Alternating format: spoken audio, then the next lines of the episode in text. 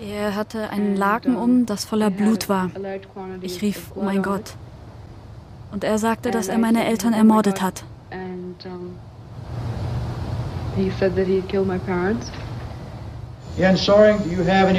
Jens Söring, gibt es Ihrer Meinung nach irgendwelche Einwände gegen eine Urteilssprechung in Ihren beiden Fällen durch dieses Gericht?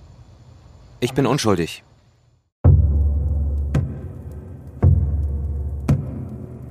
...1985. Ein brutaler Doppelmord erschüttert die US-amerikanische Kleinstadt Lynchburg im Bundesstaat Virginia. Die Opfer? Das gut situierte Ehepaar Nancy und Derek Haysom.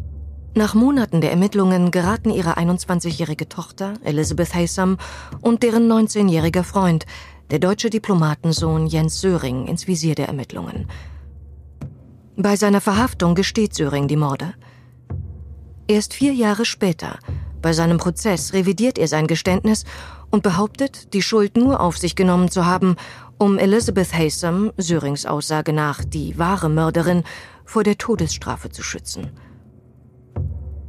1990 wird Jens Söring von einem US-amerikanischen Geschworenengericht des Mordes an Nancy und Derek Haysom für schuldig befunden und zu zweimal lebenslanger Haft verurteilt. Söring ist jetzt ein rechtskräftig verurteilter Doppelmörder. Der Prozess erregt große öffentliche und mediale Aufmerksamkeit in den USA und später auch in Deutschland. Das System Söring. Eine Podcast-Serie von CCC Cinema und Television und Argon Lab 2022. Achtung! In diesem Podcast wird explizite körperliche und sexualisierte Gewalt beschrieben. Wir empfehlen den Inhalt deshalb erst ab 18 Jahren.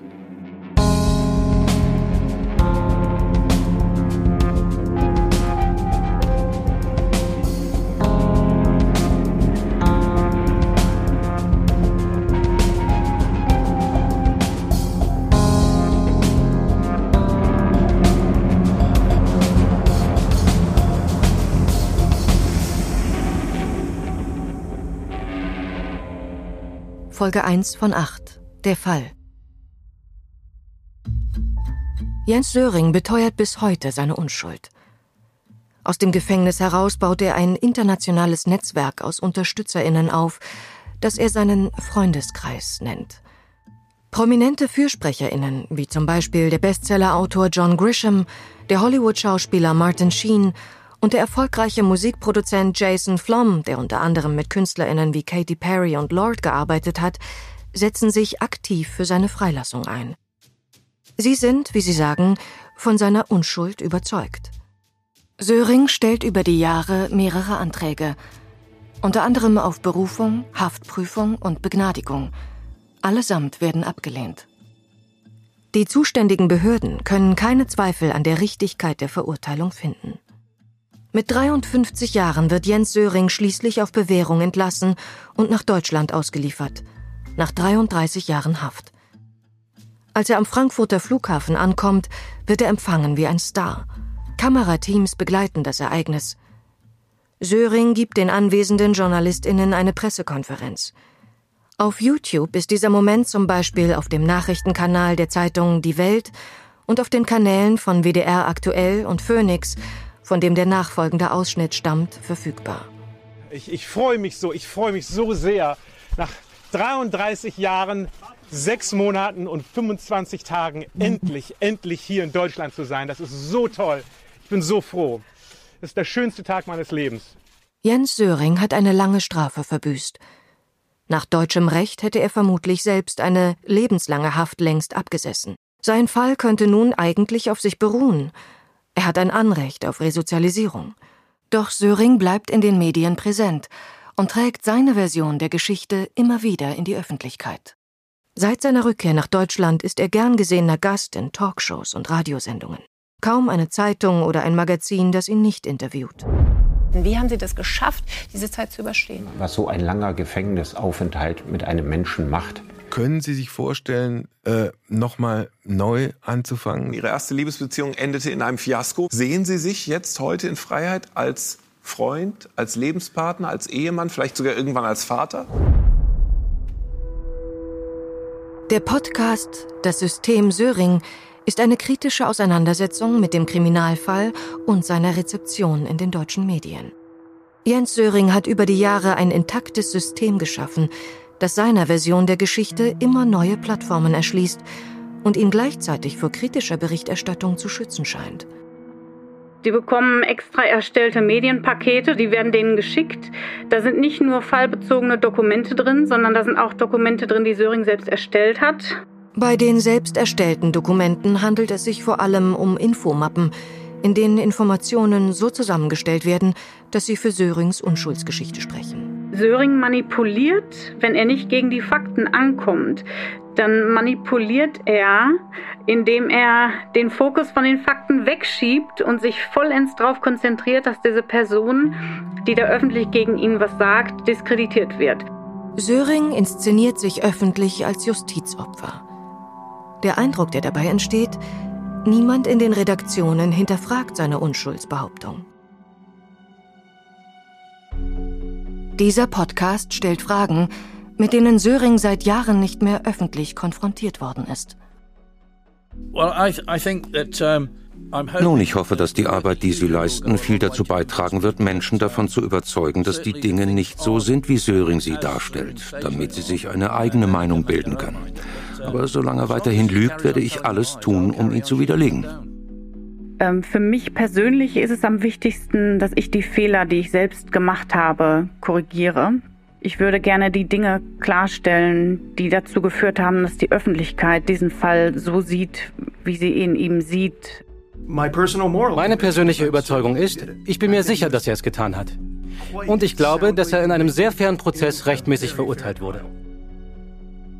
Um das Bild des Falls in der Öffentlichkeit zu vervollständigen, werden für diesen Podcast öffentlich zugängliche Gerichtsakten, Gutachten, Aussagen von Zeuginnen Fotos und Berichte eingehend untersucht. Verschiedene Stimmen kommen zu Wort. Polizisten, die damals in England und den USA ermitteln, und Expertinnen, die dem Fall neutral gegenüberstehen. Das Thema Jens Söring ist brisant und es polarisiert. Wer Kritik öffentlich macht, wird automatisch zu Sörings Gegnerin mit spürbaren Konsequenzen. Die Gegenstimmen. Annabelle H. Eine, die sich traut, mögliche Konsequenzen ihrer Kritik in Kauf zu nehmen, ist die in London lebende Annabelle H., die dort als Paralegal, zu Deutsch in etwa Rechtsassistentin, arbeitet. Sie hat das System Söring von innen kennengelernt und spricht in diesem Podcast zum ersten Mal über ihre Erfahrungen als ehemaliges Mitglied seines Freundeskreises. Ich bin eine Deutsche, die ähm, seit ja, knapp 17 Jahren in Großbritannien lebt. Ähm, ich arbeite dort in London in einer amerikanischen Anwaltskanzlei in der City und bin im Frühjahr 2017 in den Freundeskreis Söring reingerutscht, dem ich den Dokumentarfilm Das Versprechen gesehen hatte. 2016 erscheint der Dokumentarfilm Das Versprechen auf Englisch Killing for Love des deutschen Regisseurs und Grimme-Preisträgers Markus Vetter und der Journalistin der Süddeutschen Zeitung Karin Steinberger. Der Film setzt sich mit Sörings Fall auseinander und wird auf mehreren internationalen Filmfestivals im Kino und im Fernsehen ausgestrahlt. Er beschert dem damals bereits existierenden Netzwerk Auftrieb und Neuzugänge. Das kam mir so unglaublich ungerecht vor. So ein großer Justizirrtum und so ein verlorenes Leben, wenn jemand 30 Jahre im Gefängnis sitzt äh, für etwas, was er angeblich nicht getan hat. Kurz entschlossen kontaktiert Annabel H. Sörings Freundeskreis. Und ähm, ich konnte gar nicht an, dass ich drei Monate später so tief in diesem Fall drinsteckte, dass ich die ganzen Protokolle auf dem Tisch hatte. Und äh, ich bin dann im Laufe der Zeit zu einer so wichtigen Unterstützerin geworden. Beziehungsweise ich, ich ähm, war so stark in diesem Fall involviert, dass Döring mich äh, lange Zeit immer als seine zweitwichtigste Unterstützerin bezeichnete. Ähm, bin dann für seine Ankunft ähm, Ende 2019 nach Hamburg gereist und ähm, war dann noch im Team drin, bis, äh, ja, bis mein Rauswurf geschah. Annabel H. spricht als erste Person aus Sörings engstem Umfeld öffentlich über ihre Erlebnisse mit Jens Söring und dem Freundeskreis. Eine Entscheidung, die sie Mut kostet. In den Augen ihrer einstigen MitstreiterInnen und auch für Söring selbst, für dessen Freilassung sie sich über Jahre hinweg eingesetzt hat, ist sie eine Verräterin. Auch deshalb will sie nicht mit ihrem vollen Namen in diesem Podcast genannt werden. Ich habe ich hab Angst vor ihm. Das habe ich auch zu Terry ein paar Mal in Telefonaten gesagt, weil er ähm, eine gewisse Unberechenbarkeit hat und weil ich mich durch meine eigene Dummheit in eine Situation manövriert habe, in der ich einfach zu viel von mir preisgegeben habe. Ne? Terry Wright Terry Wright ist ehemaliger Ermittler der britischen Kriminalpolizei Scotland Yard in London. Er ist außerdem der Verfasser eines mehrere hundert Seiten langen Berichts, in dem er Sörings Unschuldsbehauptungen detailliert untersucht. Nachdem er diesen Bericht beim Gouverneur von Virginia einreicht und ihn zudem später frei verfügbar im Internet veröffentlicht, werden Söring und sein Freundeskreis auf ihn aufmerksam. Nach Ansicht von Sörings Netzwerk sei seine Kritik haltlos und außerdem sei fraglich, ob Terry Wright den Bericht tatsächlich selbst verfasst habe. Mein Name ist Terry Wright. Ich bin Metropolitan Police Officer im Ruhestand. Ich war von 1982 bis 2015 bei der Londoner Polizei. Damals, 1986, war ich einer der im Fall von Jens Söring und Elizabeth Haysom ermittelnden Polizisten. Ich bin der Autor des Berichts, der beim Gouverneur von Virginia eingereicht und später auch im Internet veröffentlicht wurde und als Wright-Bericht bekannt ist. Über 30 Jahre lang arbeitet Terry Wright für den Metropolitan Police Service, also die Londoner Polizei. Während seiner Laufbahn ist er auch für andere Organe tätig, wie für das US Federal Bureau of Investigation, FBI, den UK National Criminal Intelligence Service, NCIS, und die Mission der Vereinten Nationen im Kosovo, UNMIK. 1986 ist er einer der Polizisten, die Elizabeth Haysom und Jens Söring nach ihrer Festnahme in London als erstes verhören. Losgelassen hat ihn dieser Kriminalfall bis heute nicht. In den letzten zwei Jahren war ich sehr damit beschäftigt, den Bericht über den Fall Jens Söring zu schreiben. Ich hatte gehört, dass es neue DNA-Beweise gibt, die seine Unschuld bestätigen und dachte, wenn er wirklich unschuldig ist, dann gehört er nicht ins Gefängnis. Ich wäre einer der Ersten, der sich für seine Freilassung einsetzen würde. Also nahm ich mir noch einmal sämtliche Kopien des alten Beweismaterials vor. Ich ging davon aus, einen Brief von vielleicht 20 oder 30 Seiten zu schreiben. Am Ende wurde es ein über 400 Seiten langer Bericht, den ich dem Gouverneur von Virginia vorlegte. Terry Wright geht es um die Wahrheit, wie er sagt. Der Bericht, den er über viele Monate hinweg gewissenhaft erstellt und von seinem ehemaligen Scotland Yard-Kollegen Kenneth Beaver überprüfen lässt, soll Klarheit schaffen. Andrew Hamill Auch der in Düsseldorf lebende US-amerikanische Jurist und Autor Andrew Hamill hat persönlich erlebt, was es heißt, die Konfrontation mit Jens Söring und seinem Team zu suchen. My name is Andrew Hamill and I've lived in Germany for about 20 years now. Mein Name ist Andrew Hamill. Ich lebe jetzt seit 20 Jahren in Deutschland und fühle mich hier ziemlich wohl. Als Rechtsanwalt bin ich nicht mehr länger tätig. Ich war zehn Jahre lang Gastdozent und Juniorprofessor für Jura an der Universität Düsseldorf. Dann beschloss ich, auch dem akademischen Betrieb den Rücken zu kehren, da er immer eintöniger und bürokratischer wurde. Ich habe Abschlüsse in Rechtswissenschaften an der Universität von Houston und der Juristischen Fakultät von Harvard gemacht und ich publiziere auf Englisch und Deutsch zu verschiedenen Themen aus den Fachgebieten öffentliches Recht und Strafverfolgung, Verfassungsrecht, Public Policy und dergleichen. Schon lange verfolgt Andrew Hammer den Fall Söring. In den USA sind die Haysom-Morde National News. Den Fall hatte ich eigentlich schon die ganze Zeit auf dem Schirm, schon bevor ich nach Deutschland kam und angefangen habe, an einer deutschen Universität zu unterrichten. Viele Studierende wussten von meinem Hintergrund als Strafverteidiger und fragten mich nach Jens Söring, weil er in Deutschland quasi berühmt war. Aber obwohl ich jahrelang davon gehört habe, so richtig interessiert an dem Fall bin ich erst seit 2019.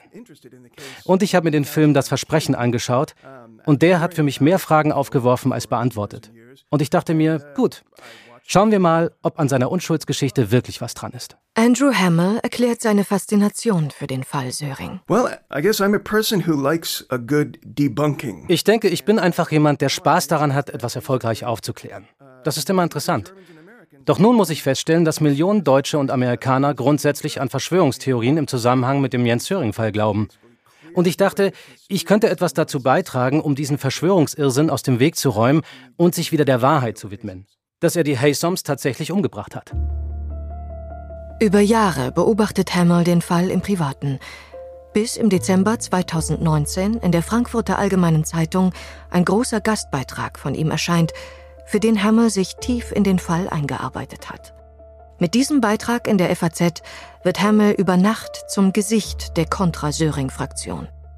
Eine Rolle, in die er sich durchaus fügt, die er einnimmt und ausfüllt und die ihn in gewissen Kreisen bekannt, in anderen verrufen macht. Seither bleibt er an dem Fall dran, verfasst Artikel in der FAZ, auf seinem Blog und auf diversen anderen Plattformen und versteht sich als Gegengewicht und Korrektiv zu Söring und dessen Netzwerk.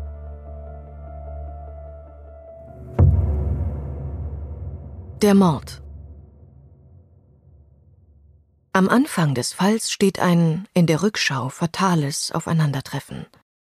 1984 lernen sich der 18-jährige Jens Söring und die zwei Jahre ältere Elizabeth Haysom im ersten Studienjahr auf dem Campus der Universität von Virginia in Charlottesville kennen. Beide haben ein Hochbegabtenstipendium erhalten. Wenig später verlieben sie sich ineinander und gehen eine toxische Liebesbeziehung ein, die, wie sich noch zeigen wird, von Verlustängsten, Minderwertigkeitskomplexen und Gewaltfantasien geprägt ist. Am 30. März 1985 geschieht ein brutaler Doppelmord in einem Vorort von Lynchburg im US-Bundesstaat Virginia. Elizabeth Haysoms Eltern, Nancy und Derek Haysom, sind ein angesehenes Paar in der Stadt, die an den Ausläufern der Blue Ridge Mountains liegt. Eine Freundin der Haysom-Familie versucht tagelang vergeblich, Nancy und Derek Haysom zu erreichen, nachdem diese nicht zu einem Treffen erschienen sind. Sie fährt zu deren Anwesen, dem Landhaus Lou's Chippings in Lynchburg in Bedford County, für das sie einen Schlüssel hat. Der Anblick, der sich ihr bietet, ist furchtbar.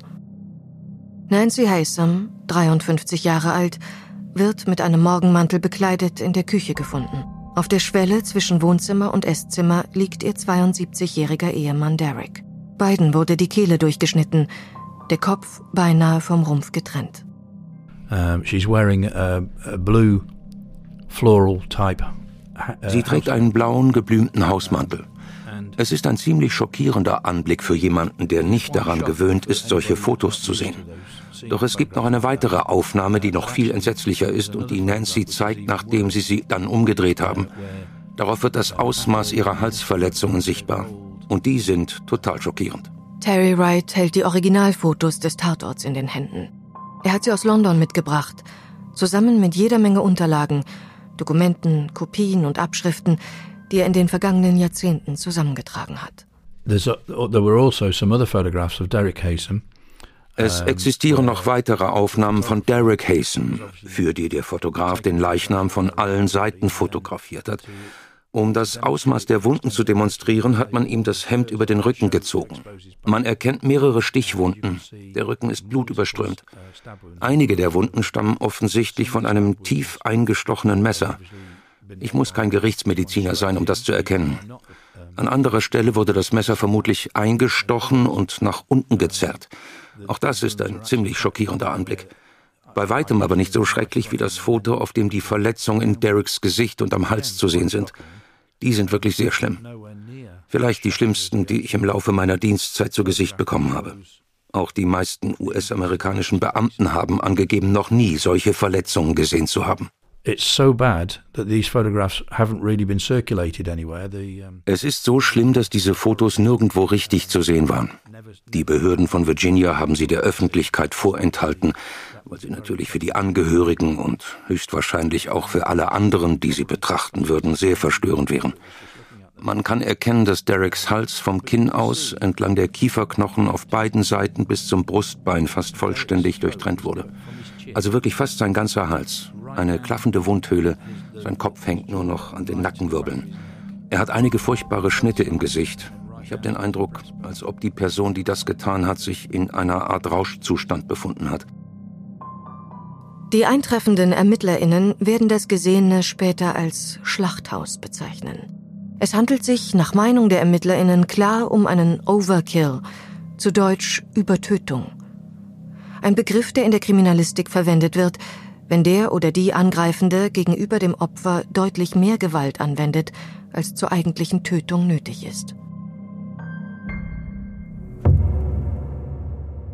Die Ermittlungen in Bedford County werden die Kriminalbeamten Ricky Gardner und Chuck Reed mit dem Fall betraut. Sie ermitteln in unterschiedliche Richtungen. Am Tatort werden Spuren gesichert, unter anderem ein blutverschmierter Sockenabdruck und Blutproben. Für die Ermittelnden steht fest, die Haysams müssen ihren oder ihre Mörderinnen gekannt haben. Der mittlerweile pensionierte US-amerikanische Kriminalpolizist Ricky Gardner erinnert sich per Videoanruf an die Anfänge der Ermittlungen. Die Ermittlungen haben früh ergeben, dass es keinerlei Anzeichen für ein gewaltsames Eindringen in das Haus gab. Und zweitens, dass es sich scheinbar nicht um einen Raubüberfall handelte, da man Schmuck und Geld im Haus gefunden hat. Gleich zu Beginn war klar, dass sie denjenigen, wer auch immer die Haysams umgebracht hat, gut gekannt haben, da sie ihn ins Haus gebeten haben. Wie gesagt, es war kein gewaltsames Eindringen. Raub als Motiv kommt daher sicherlich nicht in Frage. Zunächst werden Bekannte und Verwandte der Haysams befragt und schließlich als Verdächtige ausgeschlossen. Durch Alibis, glaubhafte Aussagen und Diskrepanzen zu den am Tatort gesicherten Spuren. Im September 1985, knapp fünfeinhalb Monate nach der Tat, geraten Jens Söring und Elizabeth Haysam ins Visier der ErmittlerInnen. Beide werden nacheinander auf die örtliche Polizeistation einbestellt. Elizabeth Haysom zeigt sich kooperativ und freundlich. Sie zögert weder zu diesem Zeitpunkt noch später, Vergleichsproben wie Haare, Blut, Finger und Fußabdrücke bei der Polizei abzugeben. Als Alibi gibt sie an, am besagten Wochenende mit ihrem Freund Jens Söring auf einem Kurzurlaub in Washington, D.C. gewesen zu sein. Wir fragten sie, wo sie an dem Wochenende war. Sie hat uns erzählt, dass die beiden einen Wagen gemietet haben und am Freitagabend nach dem Unterricht nach Washington gefahren sind, wo sie im Marriott übernachtet und den Tag mit Sightseeing und im Kino verbracht haben. Doch der Kilometerstand des Mietautos sagt etwas anderes. Für die Strecke von Charlottesville nach Washington, D.C. zeigt die Anzeige zu viele Kilometer an. Genug für einen Abstecher von Washington nach Lynchburg. Ich habe sie auf den Kilometerstand des Mietwagens angesprochen. Und sie hat erklärt, dass sie in der Nähe herumgefahren sind und sich währenddessen ein paar Mal verfahren haben. Das war ihre Erklärung für die zusätzlichen Kilometer. Die ErmittlerInnen bleiben skeptisch. Der Mietwagen wird mit Luminol, einer Substanz, die eisenhaltige Stoffe oder Chemikalien bei Dunkelheit zum Leuchten bringt, auf Blutspuren untersucht. Ohne Erfolg. Das kann laut Terry Wright viele Ursachen haben. Das heißt nicht, dass darin kein Blut war. Es bedeutet nur, dass sie keins gefunden haben. Man weiß nicht, wie gründlich der Wagen tatsächlich untersucht wurde. Ich schätze, es wurden nur ein paar Abstriche an einigen wenigen Stellen gemacht und das war's. Dieser Wagen wurde nicht wirklich ausgiebig inspiziert. Außerdem wurde er wieder zur Autovermietung zurückgebracht. Das Erste, was Sie dort tun, wenn ein Kunde ein Fahrzeug zurückbringt, Sie reinigen es. Ich weiß nicht, wie oft dieses Auto in der Zeit dazwischen vermietet wurde. Ich habe keine Ahnung, ob es tagsüber untersucht wurde. Dann hätte das Luminol vielleicht reagiert, aber man hätte es im Hellen nicht gesehen. Eine verlässliche Aussage, ob Blut im Auto war oder nicht, kann über den Test mit Luminol laut Terry Wright also nicht getroffen werden. Ricky Gardner erinnert sich. Uh, Wissen Sie, wir haben nirgendwo Blut in dem Wagen gefunden. Und die ganze Zeit über wollten wir natürlich mit Söring sprechen, aber er hat sich nicht für eine Vernehmung zur Verfügung gestellt. Er wollte nicht mit uns reden. Er hat daher auch nicht auf meine Anrufe oder Bitten um irgendeine Art von Befragung reagiert. Irgendwann ändert Söring aber seine Meinung und erklärt sich bereit auszusagen. Ich glaube, es war der 6. Oktober, es war ein Sonntagnachmittag. Und er war einverstanden damit, nach Bedford County zu kommen. Chuck Reed und ich haben ihn im Büro des Sheriffs vernommen. Wir haben das Gespräch auf Band aufgezeichnet. Zu dem Zeitpunkt war er sehr arrogant und sagte, er könne nicht verstehen, warum wir ihn überhaupt des Mordes an diesen Leuten verdächtigen. Er sei gar nicht in der Lage, so etwas zu tun. Also haben wir ihn gefragt, okay, Elizabeth hat uns erlaubt, Vergleichsproben zu nehmen. Blut, Fuß und Fingerabdrücke. Wäre das für Sie ebenfalls in Ordnung? Und er sagte nein. Er sagte, das geht nicht.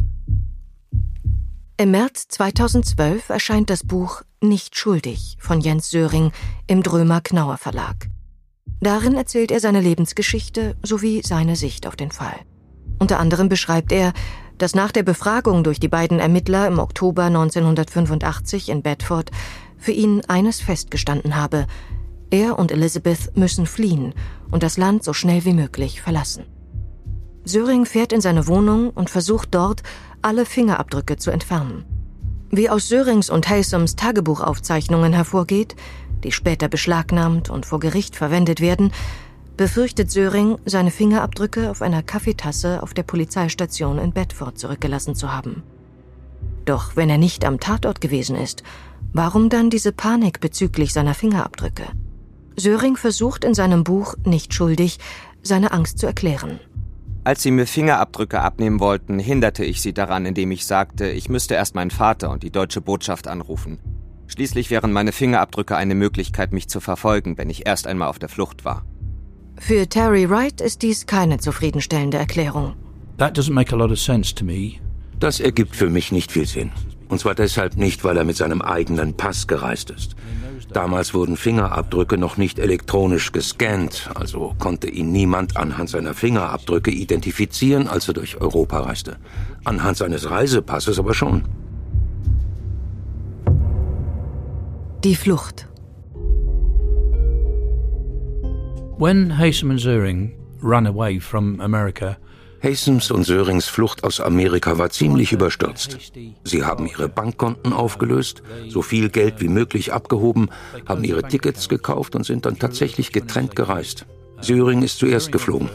Am 12. Oktober 1985 fliegt Jens Söring von Washington DC nach Brüssel.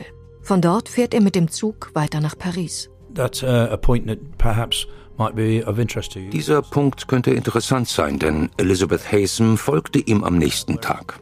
Hätte sie wirklich gewollt, dass er den Mord auf sich nimmt, hätte sie auch bleiben und einfach sagen können, Jens hat es getan, deshalb ist er weggerannt. Aber das hat sie nicht.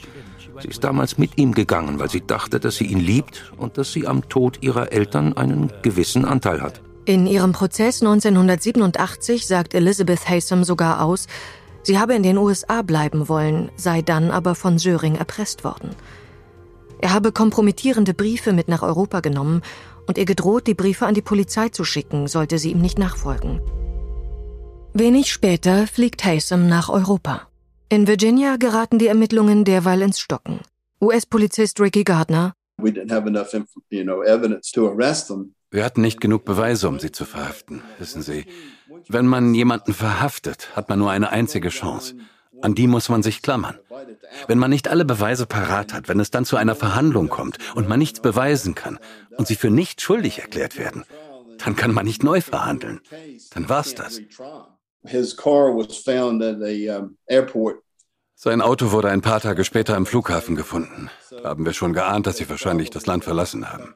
Zu diesem Zeitpunkt waren wir aufgeschmissen, denn wir wussten nicht, wo sie waren, wohin sie gingen. Wir wussten gar nichts. Der Betrug. Jens Söring und Elizabeth Haysom verbringen die nächsten Monate damit, Europa und Südostasien zu bereisen. Mit verschiedenen Betrugsdelikten finanzieren sie ihren teuren Reise- und Lebensstil.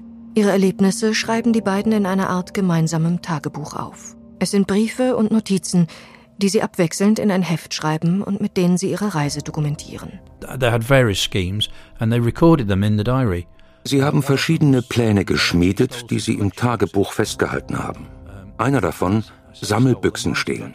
Ich sage stehlen, denn sie sind zwar zum Büro der Wohltätigkeitsorganisation gegangen und haben ein paar Büchsen abgeholt, sie haben dann aber versucht, auf der Straße damit Geld für sich selbst zu sammeln, bis sie von der Polizei angesprochen wurden und gemerkt haben, das war keine gute Idee. Die Polizei hatte ihnen zwar geglaubt, aber sie dachten, das machen wir lieber nicht nochmal. Im Februar 1986 kommen Jens Söring und Elizabeth Haysom nach England, wo sie zwischen Bath und London pendeln. Im Schutze der Großstadt wenden die beiden immer dreistere Strategien an, um durch verschiedene Arten von Scheckbetrug Geld zu generieren. Sie eröffneten Konten und zahlten Bargeld darauf ein. Dann taten sie Folgendes. Sobald sie ihre Scheckbücher hatten, fuhren sie nach London. Sie gaben die gesamten Schecks an einem Wochenende aus, vor allem in den Filialen von Marks Spencer. Gefiel einem ein Artikel nicht, nahmen sie ihn einfach zurück und zahlten einem das Geld in Bar wieder aus. Es war also eine Möglichkeit, den Scheck in Bargeld umzuwandeln. Bezahl mit einem Scheck, tausch die Ware um und schon hast du Bargeld. Montags gingen sie dann zu ihrer Bank und sagten, wir waren am Wochenende in London und jemand hat unser Scheckbuch gestohlen. Natürlich hat die Bank gesehen, dass sämtliche Schecks eingelöst worden waren. Also wurden die Scheckbeträge ihrem Konto wieder gutgeschrieben. Ein ausgeklügeltes System, das zunächst reibungslos funktioniert. Er plante alles minutiös. Und natürlich ging alles schief, wie normalerweise alle seine Pläne. Um Zeit einzusparen und schneller an höhere Summen Geld zu kommen, nimmt Söring eine kleine Änderung in seinem Plan vor. Beide kaufen jetzt gleichzeitig in derselben Marks Spencer Filiale ein. And what they were doing was Sie taten folgendes. Söring lief durch den Laden und kaufte Damenkleidung und Haysom lief durch den Laden und kaufte Herrenkleidung. Sie schauten sich getrennt voneinander um und gingen sogar aneinander vorbei, ohne sich zu beachten. Sefton, die Ladendetektivin, beobachtete, wie sie sich Bargeld geben ließen und wie sie mit einem Scheck bezahlten. Obwohl es noch keinen Grund zum Eingreifen gibt, heftet sich die Ladendetektivin an Sörings und Haysoms Fersen. Uh, sie dachte, die zwei wirken seltsam. Ihr Verhalten war einfach nicht normal. Deshalb hat sie sie verfolgt, so gut es ging. Erst im Laden, dann bis nach draußen, wo sie sich miteinander unterhalten haben. Ein höchst ungewöhnliches Verhalten, oder? Im Laden würdigen sie sich keines Blickes und dann treffen sie sich draußen. Yeah, she, she followed them along the main high street in Richmond. Sie hat die beiden bis auf die Hauptstraße von Richmond verfolgt. Das ist kein besonders großer Stadtteil. Dort traf sie auf einen Polizisten, den sie kannte. Dem erzählte sie, was sie gesehen hatte. Er nahm an der Verfolgung teil, wollte aber nicht den ganzen Tag damit verbringen, denn er hatte frei. Also verfolgten sie die zwei im Zug und in der U-Bahn bis zur nächsten Haltestelle, holten sie raus und stellten sie wegen ihres Verhaltens zur Rede. Und das führte dann selbstverständlich zu ihrer Verhaftung. Er verhaftete die beiden wegen des Verdachts auf Scheckbetrug. Die Festnahme und erste Vernehmungen. Auf der Polizeistation im Londoner Stadtteil Richmond treffen Jens Söring und Elizabeth Haysom auf die Polizisten Kenneth Beaver und Terry Wright. Als man sie wegen Betrugs verhaftete, waren beide sehr höflich. Selbstverständlich waren wir das auch. Natürlich haben sie versucht, uns davon zu überzeugen, nur zwei Studenten aus Kanada zu sein. Genauer gesagt, er ein Student und sie eine Schriftstellerin. Es war eigentlich eine ganz angenehme Unterhaltung. Söring und Haysom geben sich als das kanadische Ehepaar Christopher Platt No und Tara Lucy No aus. Auf den Ausweispapieren, die sie vorzeigen, stehen diese Namen. Sie trugen ihre Ausweise bei sich. Die waren zwar gefälscht, aber wir hatten nichts, womit wir sie abgleichen konnten. Wir hatten noch nie einen kanadischen Führerschein oder Ausweis gesehen und konnten daher nicht sagen, ob sie echt sind oder nicht. Auch die Bankunterlagen und Scheckbücher der beiden sind auf ihre falschen Namen ausgestellt. And, um Offensichtlich ist das derselbe Name wie auf dem Scheckbuch. Sie sagten, alles sei rechtens. Es seien ihre Bankkonten, ihre Unterschriften, wenngleich nicht Jens Söring, sondern Christopher No drauf stand. Söring und Haysom geben sich große Mühe, so unauffällig wie möglich zu wirken. Doch Wright und seinen KollegInnen reicht das nicht. Da die beiden nur ihre kanadischen Personalausweise bei sich haben, fragt Wright sie nach ihren Reisepässen. When they said they were Canadian um, citizens, I said, well, where's your passport then? Als sie sagten, sie seien kanadische Staatsbürger, habe ich gefragt, wo ist denn Ihr Pass? Sie hatten Ihre Adresse in, ich glaube, es war in Bath. In Großbritannien gibt es eine kleine Stadt namens Bath. Ich sagte, ich würde die örtliche Polizei anweisen, das Haus zu durchsuchen. Ich schätze, das setzte ihn stark unter Druck. Entweder er würde uns sagen, wo er sich aufhielt, wo sich der Pass befand und wo sie an diesem Wochenende in London wohnten, oder wir würden uns umhören und die Familie, bei der sie untergekommen waren, ausfragen. Am Ende entschied er sich dann doch, uns zu sagen, wo die Wohnung in London ist. Ich denke, das war ein großer Fehler. Ohne es zu ahnen, spielt Jens Söring den ErmittlerInnen mit dieser Aussage in die Karten. Befindet sich jemand wegen einer strafbaren Handlung in Gewahrsam, ist die Polizei befugt, sämtliche Räumlichkeiten zu durchsuchen, die sie kontrollieren kann. Unser nächster Schritt bestand also darin, ihn mitzunehmen und die Räumlichkeiten zu durchsuchen. Als wir ankamen, war das Erste, was ich auf dem Bett sah, ein Haufen Perücken und Hüte. Im Prinzip Theaterkostüme. Sofort wurde mir klar, dass Söring die ganze Zeit, während wir mit ihm sprachen, einen falschen Schnurrbart trug. Und niemand hatte es bemerkt. Es war ein qualitativ sehr hochwertiger Theaterschnurrbart. Die Maskerade ist vorbei. In dem Londoner Hotelzimmer machen die beiden Polizisten weitere Funde. Uh, ich nahm ihm den Bart ab und fand seinen Pass. Und den genauen Betrag habe ich vergessen, aber wir haben es auf Band. Alles in allem ein paar tausend Pfund Bargeld. Da waren vielleicht 28 oder 30 Tüten mit Waren von Marks Spencer im Wert von etwa 1600 Pfund. So seltsam all diese Fundstücke anmuten, der Sachverhalt scheint klar. Als harmloses Studierendenpärchen aus Kanada können sich Söring und Haysom spätestens jetzt nicht mehr ausgeben. Jetzt konnte man erkennen, dass es sich um ein ziemlich gut organisiertes kriminelles Unterfangen handelte. Wir brachten den gesamten Besitz auf die Polizeiwache und vernahmen sie am nächsten Tag. Beide gestanden den Betrug und erklärten, wie sie es angestellt hatten. Angesichts der erdrückenden Beweise gestehen Söring und Haysom den Scheckbetrug. Doch Wright wittert, hier liegt mehr vor als nur ein Betrugsdelikt. Er prüft jedes Detail, das er im Besitz von Söring und Haysom findet.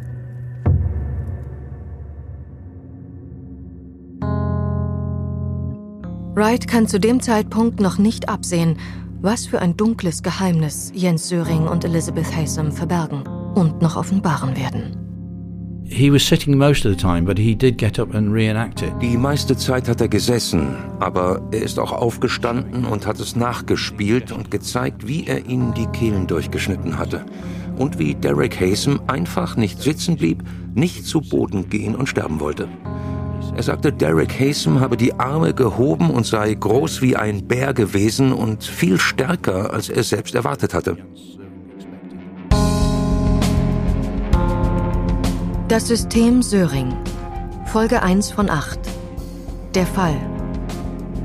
Es sprachen Luise Helm, Sven Brieger, Emilia Rosa de Vries, Jeremias Koschorz, Tom Radisch und Stefan Schad.